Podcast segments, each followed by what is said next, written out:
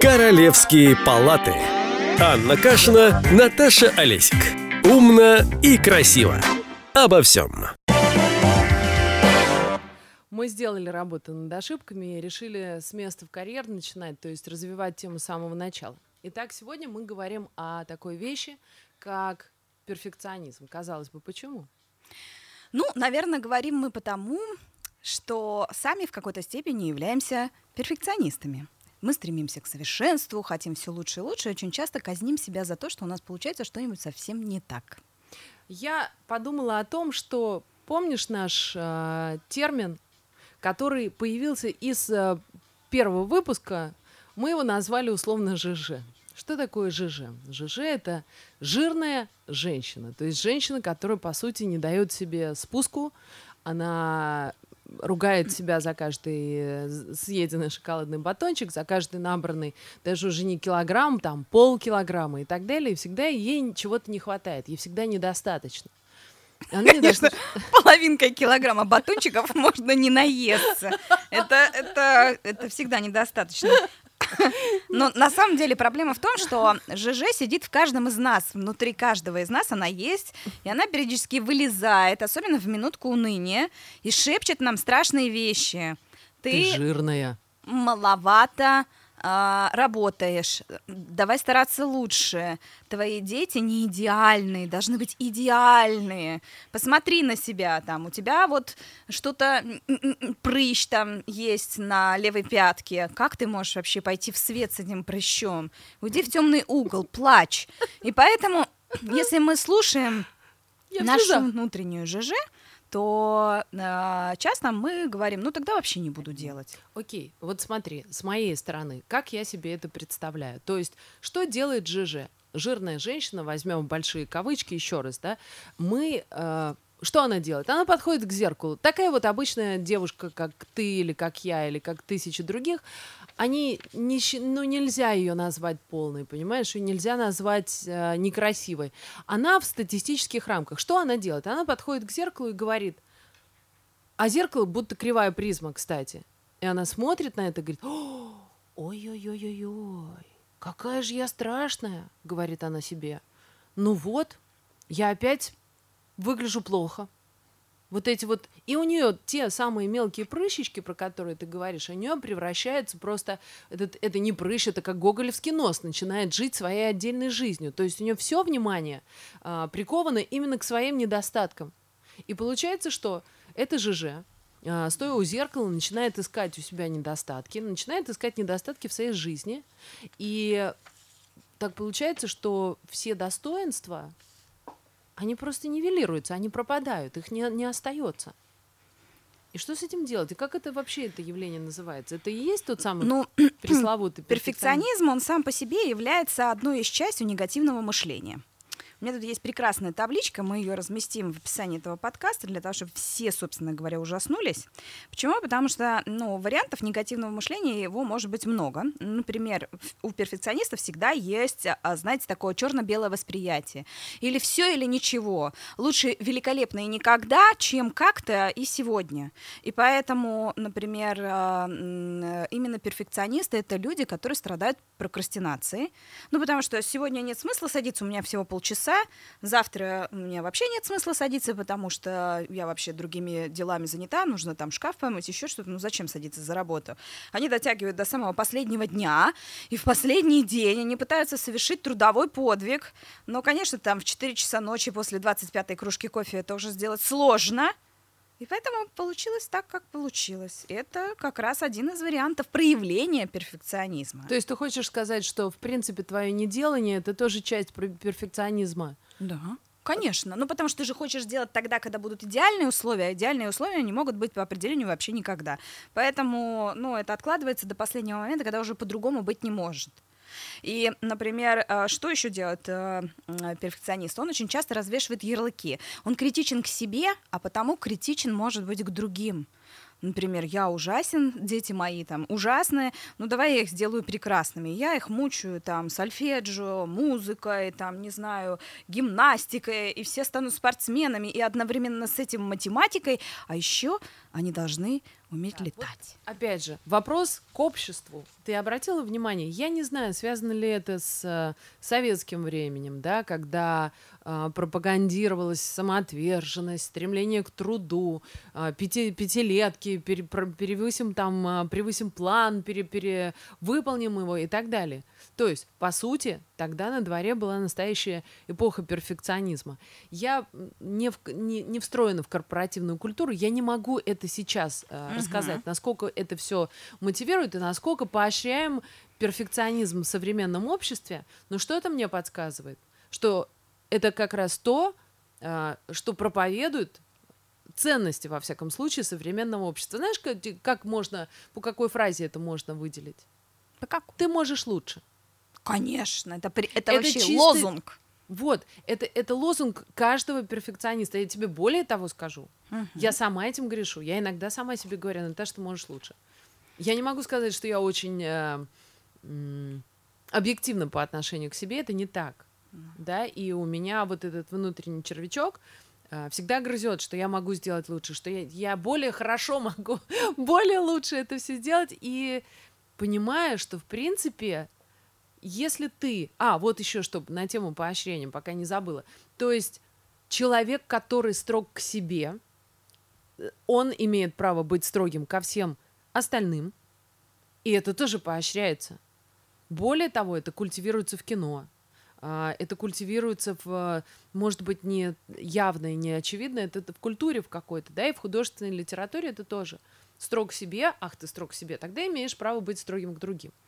Но проблема в том, что мы не можем все время стараться лучше, потому что топливо внутри заканчивается, если мы не слышим потребности своего тела, не даем себе отдохнуть, не даем вопросу отлежаться, да, то тогда рано или поздно мы приходим к тому, что у нас больше вообще нет сил что-либо делать. И такие люди, перфекционисты, очень часто выгорают. Выгорают так, что вообще не могут выйти на работу. Эти люди, у которых часто бывает депрессия, и более того, если мы смотрим на исследования, то их сложнее лечить на депрессии, потому что он приходит, значит, к специалисту, так смотрит на него и говорит, а сколько у вас дипломов? а вы свою практику когда открыли? И начинает обесценивать а, рядом с собой специалисты. да, людей. И, в общем, ну, толку от такой терапии будет мало, потому что любое изменение, он бы, что за дурацкое упражнение вы мне дали? Конечно, я его не делала, да? Ну, то есть и так далее, и тому подобное. И с этими людьми им самим сложно, и помочь им очень сложно. Поэтому у нас, с одной стороны, мы вроде как хотим больших результатов, но надо понимать, что мы не белые и не черные.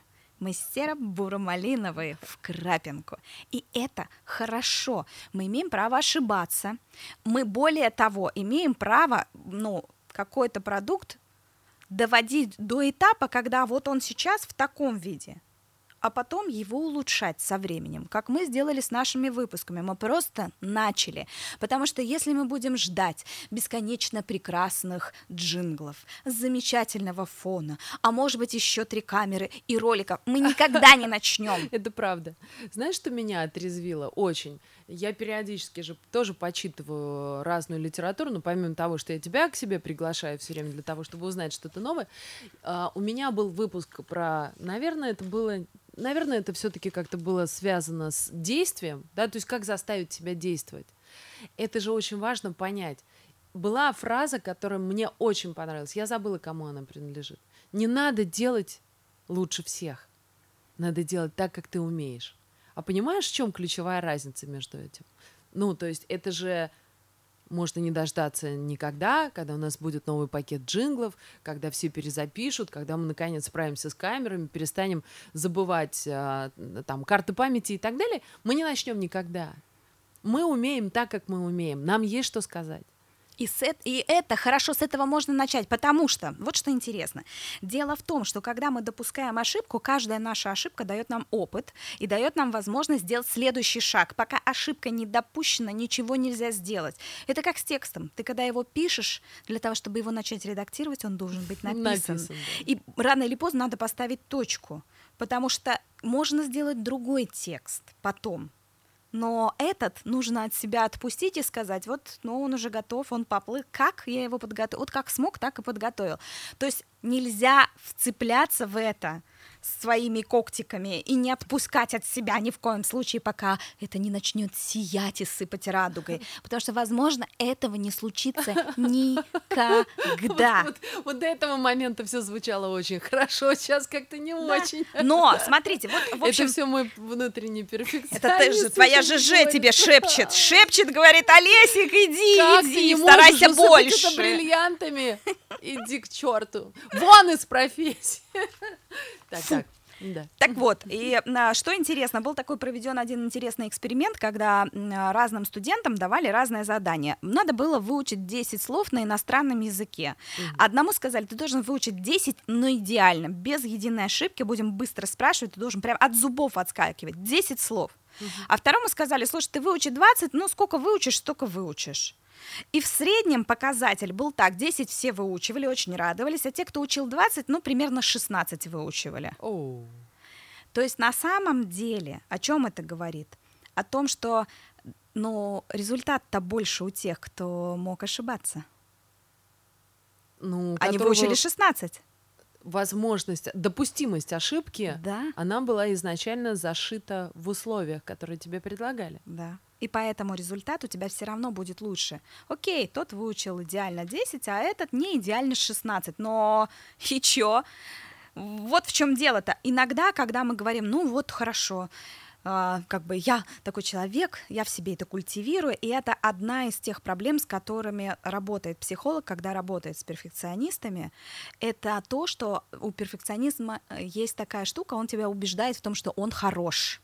Это болезнь, та самая ЖЖ, которая тебе шепчет, я тебе нужен, чтобы ты становилась лучше. Ого. Если меня не будет, ты же вот так на пляж и пойдешь со своими этими ногами. Это же ужас. И Боже, даже, кошмар. сволочь, ты пойдешь и искупаешься. И будешь там как бегемотик сидеть в этой воде. Жди вечера, чтобы выйти. Но Не ты же вдруг выходить. внезапно можешь стать счастливым, если О выйдешь. боже, это ужас, конечно. Но ты будешь счастлив не так, как я хочу. Конечно, без радуг и бриллиантов, понимаешь, совершенно ужасно. И поэтому очень важно понять, что перфекционизм это не то, что стоило бы лелеять.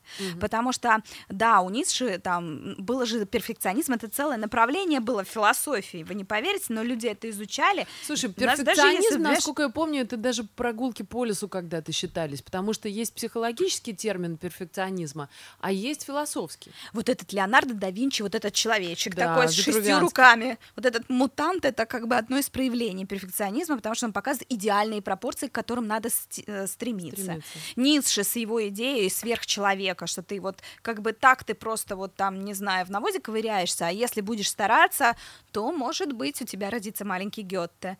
Вот. А Лейбниц, а, там, Шефтсбери, Коннорс, Вольф, Кант, в общем-то, это те люди, которые говорили, что да, мы должны стараться лучше. Но стараться лучше, расти над собой, это не значит стремиться к идеально недостижимому идеалу, и не деланию тогда, когда он невозможен. Есть разница между тем, что, о, круто, мы написали хороший подкаст, давай в следующий раз еще вот это сделаем. Это одно. Но когда, «А, нет, Олесик, ну что-то твоя помада недостаточно красна сегодня, чтобы ты считалась красивой. А у меня очки не сели, поэтому я не умна. И поэтому, в общем-то, мы не можем с тобой записывать подкаст. Да, поэтому... Пойду, пойду поплачу. Так что все, нам нужно что сделать? Признать. Здравствуйте, я Анна Кашина, мне 39 лет, и я перфекционист. Здравствуйте, я Наташа. И я уже давно перфекционист. Следующее, что нам нужно сделать, это все-таки увеличивать ценность процесса, а не результата. Нам нравится собирать с, с тобой и смеяться, и искать материалы, и делать что-то веселое. И если из этого получится что-то клевое, клево, а не получится клевое, Всё равно получится. Все равно, все равно было весело. То есть нужно ценить сам процесс. Следующее. Окей. Да, нужно понять, что любой результат это движение под, по кривой. Он никогда не бывает, знаете, бывают такие вот э, э, демотиваторы, где такая линия такая, знаете, опа, и я уже там. А на самом деле это вот я сегодня так, а завтра пудыщи, и вообще все плохо, а послезавтра у меня вообще ничего не случилось. То есть она вот такая кривая, и ничего страшного в этом нету. Путь не всегда усыпан розами, да и Ну, ладно. не знаю, я как перфекционист взяла бы, нарисовала бы все таки стремящиеся к прямой линии такие ступенечки. Идеально ровные по Ну, размеру. да, ни в коем случае, никаких вот только под прямым углом, никаких там э, 89 градусов, ты же понимаешь, и так далее. Да. И купальник поменьше себе купи на следующий раз, чтобы точно, Ну, точно достигнуть таких величин. Потому что еще одна штука, которую надо делать, это ставить себе реальные задачи по силам. Вот как люди, ну, альпинизмом занимаются, они же не идут в Эверест, сегодня вышли, а завтра пришли. Они все-таки там немножко по пути отдыхают. Ну, например, забрались на какую-нибудь высоту и там чуть-чуть посидели. Называется базовый лагерь один. Туда обычно все доходят. Потом второй лагерь, допустим, они до туда дошли и тоже акклиматизируются. И так совсем в жизни мы тоже можем закрепиться на каком-то уровне и сказать, окей, когда мы здесь-то более или менее Освоимся. освоимся, мы пойдем дальше. И это тоже как бы окей. А есть еще какие-то возможности себя подлечить? Потому что, допустим, вот а, на меня очень сильно эта история подействовала, да, то есть не надо делать лучше всех, делай так, как ты умеешь. А это же две принципиальные разницы. И я поняла, что еще излечивает от перфекционизма, это, а, как тебе сказать, это системность. Ну, то есть ты можешь дать вдохновение до морковкиного заговения. Сколько угодно. Оно может ни сегодня не прийти, ни завтра, ни послезавтра. Ты абсолютно права. Я просто, когда ты мне говорила про прокрастинацию, вот это вот неделание, вот это замирание в моменте, когда ну я же не могу. Ну как, ну, а, ну, ну, а, а зачем? А смысл стараться, если у тебя не получится хорошо? Ну, то есть, понимаешь? И когда я поняла, что, ну, не надо так, ну, ты должна хоть какой-то результат получить в течение дня хотя бы или в течение недели, мне стало легче, я стала избавляться от этого, потому что вдруг, знаешь, что меня еще э, очень подстегнуло? Понимание того, что я могу похудеть, потолстеть, могу выспаться, могу восстановиться, могу немножко устать. Но это все ресурсы, которые восполняются. М. Мне не хватает э, впечатлений, значит, я их где-то могу добрать. Или у меня переизбыток, я могу отдохнуть. Есть ресурс, который не восполняется никогда. Этот ресурс время. Время, вот до чего я стала жадной. Я поняла, что если я сейчас потрачу время ни на что, потом я это себе время не верну. Я не могу его даже у себя взаймы взять, понимаешь? Потому что оно не берется взаймы. Оно линейно, пока линейно, в нашей системе линейно. Поэтому пока ты это время тратишь впустую, оно проходит, и ты точно ничего не сделаешь. А вот это уже страшно. Есть такой принцип, он называется принцип двух кирпичиков. Это Так. значит, нужно вот подумать, окей, для того, чтобы ну, прийти к своей какой-то цели, мне вообще что сделать-то нужно? Какой первый шаг? И второй. И все. Это как? И больше ничего не делать. Вот что самое сложное. Ну, например, для того, чтобы начать, не знаю, писать научную работу, мне нужно найти материалы и распечатать. И все. Потому что если я буду все время искать эти свободные 6 часов, чтобы как следует их почитать и выписать все самое важное, я могу никогда не сесть. Но мне нужно взять и сделать два шага, два кирпичика найти в своей жизни. Мгм. Вот первые, которые ведут меня к цели, и сделать только их, больше ничего, два кирпичика. А потом на следующий день Еще два кирпича. еще два кирпичика, и потом еще два кирпичика. То есть делать какие-то очень маленькие действия, не ориентироваться на цель, а ориентироваться на действие, которое меня туда приведет. И не думать о том, ну, относительно общего объема, господи, это три исследования распечатанных, это же ерунда какая-то. Но это лучше, чем ничего. Это два кирпичика, которые ведут меня к успеху. И более того, даже самые крутые спортсмены не находятся на пике своей формы, всю свою жизнь. Они готовятся к определенному моменту, когда это им реально нужно. Допустим, к соревнованиям они должны быть в форме.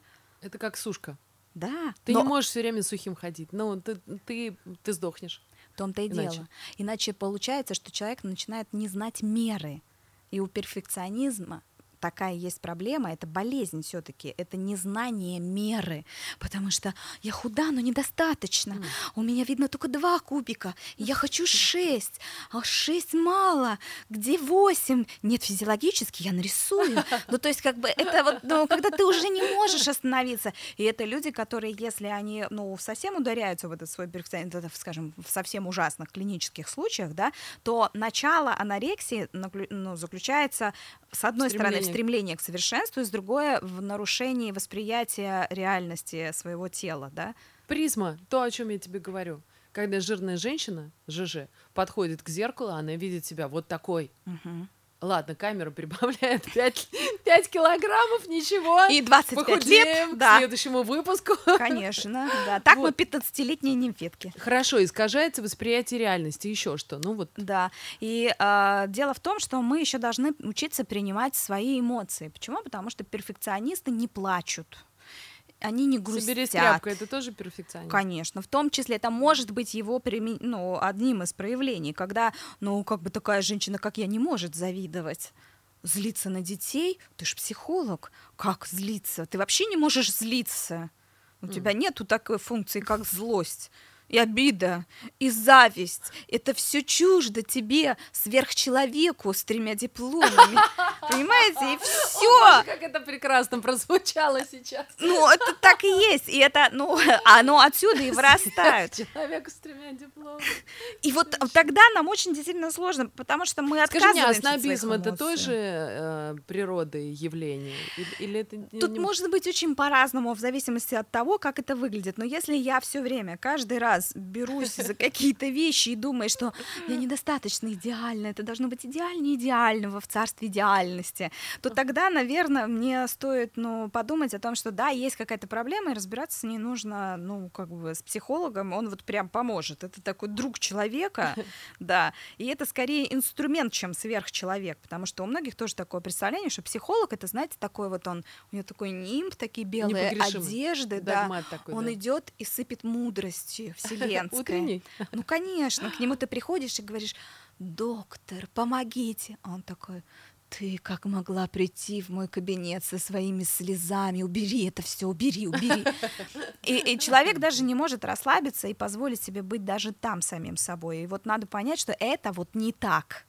Это просто чувак, который знает какие-то набор техник. Он им учился, он умеет с ними работать. У него есть определенный круг, с которыми он умеет. Возможно, это как раз именно то, с чем он умеет. Вы к нему приходите и говорите, я, в общем, несовершенство. И он говорит, сочувствую это тяжело.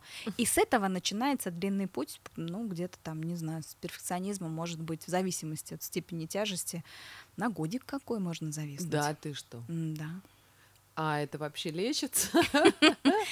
А что происходит? Это же как, э, как Шерлок Холмс и доктор Ватсон. А, в одном кабинете собираются двое прекрасных умных людей, которые хотят наладить жизнь одного человека и сделать ее лучше. И тут вопрос в том, каким темпом может ехать Шерлок Холмс потому что его помощник доктор Ватсон это психолог, потому что mm-hmm. человек в своей жизни должен внести какие-то изменения, а ему Ватсон только говорит, док, смотри, может быть вот тут вот тоже есть о чем подумать. Шерлок, нет, прочь, но, может быть, рано или поздно он скажет, слушай, Ватсон, ты, может быть, Была и прав. Да, идея, это, в этом что-то есть, дай-ка я подумаю. И тогда есть какой-то прогресс, прогресс вперед. Скажи мне, пожалуйста, вот по поводу перфекционизма и людей, которые... Тебе, к тебе кто-нибудь честно когда-нибудь приходил и говорил, избавь меня от перфекционизма? Обычно так, я, я, конечно, перфекционист. Вот обычно так. Я, конечно, да, но. То есть вот эта знаменитая связка да, но, она все равно... Конечно люди этим гордятся, потому что это то, что делает меня лучше. Мы это лелеем, холим. Если... Часть массовой культуры, о чем да, я и говорила. Да, да. Очень редко, когда человек говорит, это перфекционизм, меня измучил, я вообще так больше не могу. Потому что, например, перфекционизм — это одна из тех штук, которая не дает попробовать еще раз. Ну, один раз же не вышло, Я же опозорюсь просто. У меня был вообще прекрасный, вы знаете, э, э, опыт. Э, Я выступала в мероприятии очень похожем на TEDx в Литве на английском языке. Ну, это было ужасно, конечно. Это было просто вообще... Это было плохо-приплохо.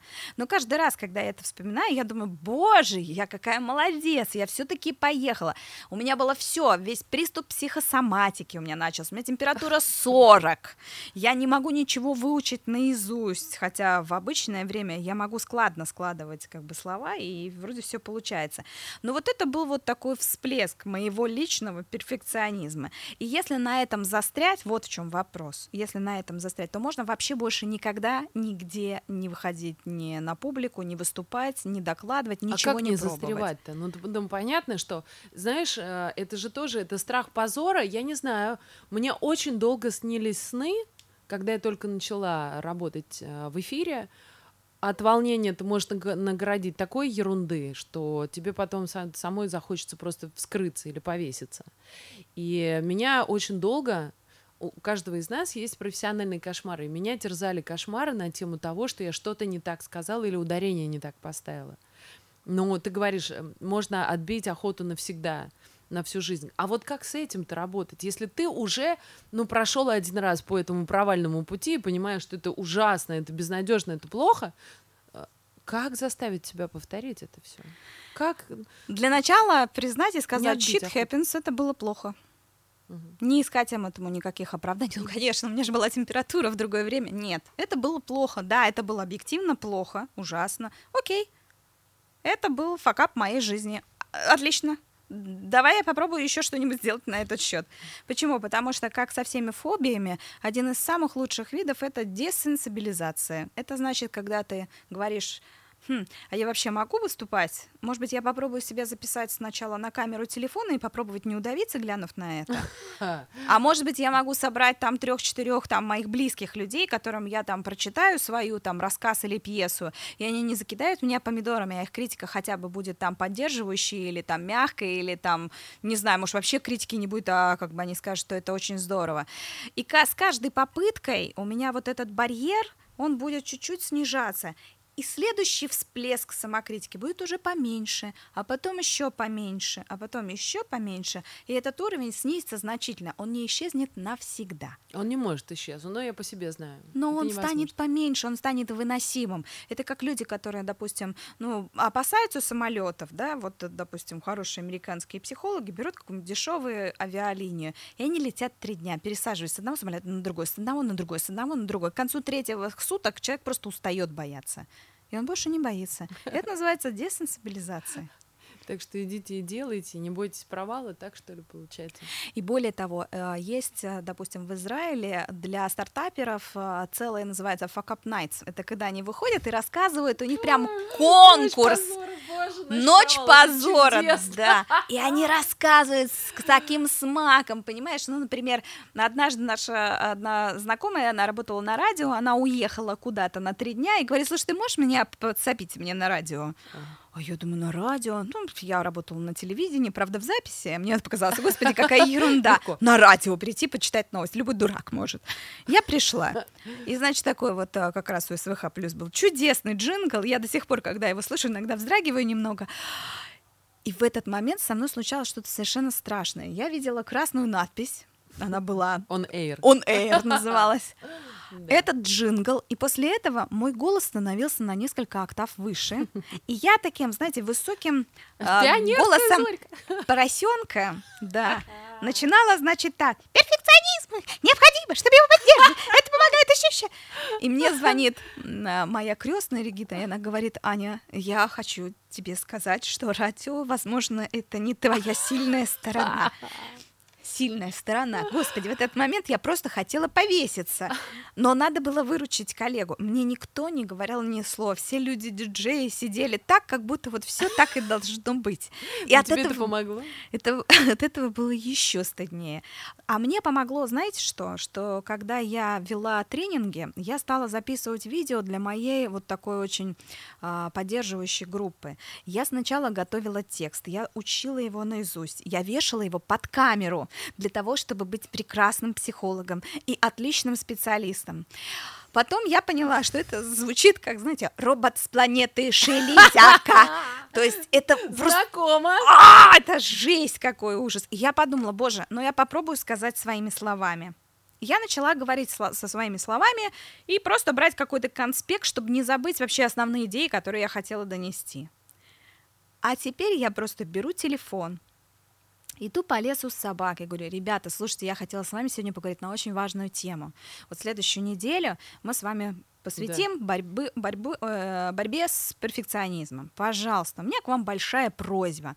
Вот подумайте, э, какое время в сутках, ну, 5-10 минут вы можете выделить себе, когда вы снимете с себя идеальные белые одежды и побудете просто собой?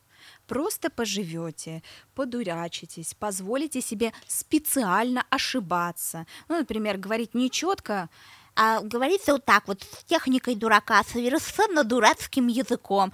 чтобы рассмешить своих детей. Потому что иногда это самое лучшее, что можно сделать, это посмеяться над собой. И когда ты немножечко так снимаешь вот этот образ и понимаешь, что такой, какой ты есть, живой, Я такая он идеальная, хорош, что мне моя корона даже спать мешает. и тогда тебе становится дышать легче. И ты понимаешь, что, может быть, в этом есть какая-то фишка, в том, чтобы не пытаться постоянно притворяться, а иногда быть вот таким вот неидеальным, лажать, ошибаться, произносить неправильное слово, а потом сказать, о, кстати, это так было. И никто не умрет, все в порядке. Короче, надо себя чуть-чуть попустить, что называется. Прощайте себе мелкие промахи. И знаешь, я в связи с этим еще вот а, какую мысль пытаюсь ее додумать, когда я тебе говорила, что ты не должен быть лучше всех. Это же вопрос, ты должен делать так, как можешь. Мы закончим буквально через 40 секунд примерно. То есть ты должен не соревноваться с кем-то, с кем-то, кто стоит на Олимпе и так далее. Это же вопрос а, даже не соревнования с самим собой, а преодоление самого себя. Но делать это надо не насильственно. Иначе ты ничего с этим сделать не сможешь, как мне кажется. То есть стараться сделать лучше, но не корить себя за неудачи. Книжечки. Давай. Дорогие люди, если вы все хотите узнать о перфекционизме, мы советуем вам следующую литературу. Во-первых, есть совершенно чудесная штука, называется «Почему мы ошибаемся? Ловушки мышления в действии» Джозефа Халлинана. Это хороший автор. У него есть очень интересная штука, которая говорит об ошибках мышления. И на эту же тему есть еще одна очень крутая книжка и очень крутой клип, который мы тоже поместим в описании к подкасту. А, «Невидимая горилла» или история о том, как обманчива нашего интуиция Кристофера Шарбри и Дэниела Саймонса. А, Это о том, что там такой есть клип клевый, где баскетболисты передают друг другу мячи, и чел- людям нужно посчитать, сколько раз они передали. Да. И в этот момент проходит горилла.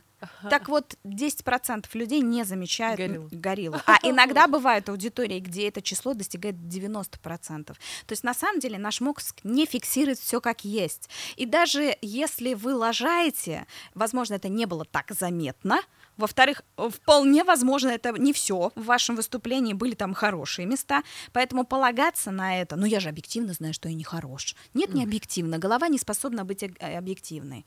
Кроме того, прекрасная книжка называется «Лучше совершенство. Как обуздать перфекционизм». Психолог написала Элизабет Ломбардо и а, издал «Миф». Это хорошая рекомендация, как мне кажется. Еще одна есть книжка, называется «Отказаться от перфекционизма и начать жить». Это Тала а, Бен Шахар «Парадокс перфекциониста».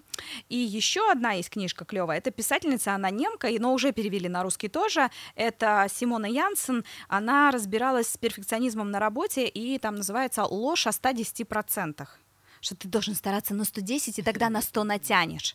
Да, на самом деле, когда говорил э, Виктор Франкл о том, что мы должны ориентироваться на больший результат, он говорил не об этом, не о том, что нужно больше стараться, а о том, что нужно верить в то, что человек способен сделать как можно лучше и поддерживать его на этом пути. И если вы хотите, чтобы ваш ребенок не был перфекционизмом, вы должны его любить не тогда, когда он встал на стульчик, и только в этом случае, а просто поддерживать его интересы и давать ему право ошибаться и лажать, и делать что-то плохо, и иногда его хвалить за ошибки и говорить, что «О, блин, какой это был крутой крутой факапище, вообще супер, отлично, ты из этого столько можешь извлечь, сколько другой человек не смог бы за всю свою жизнь сделать. И это было здорово.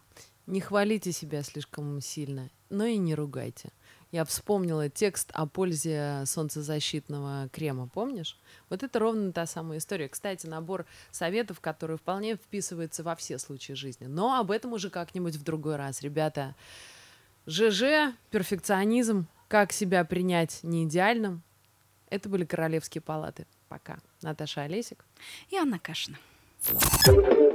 Королевские палаты.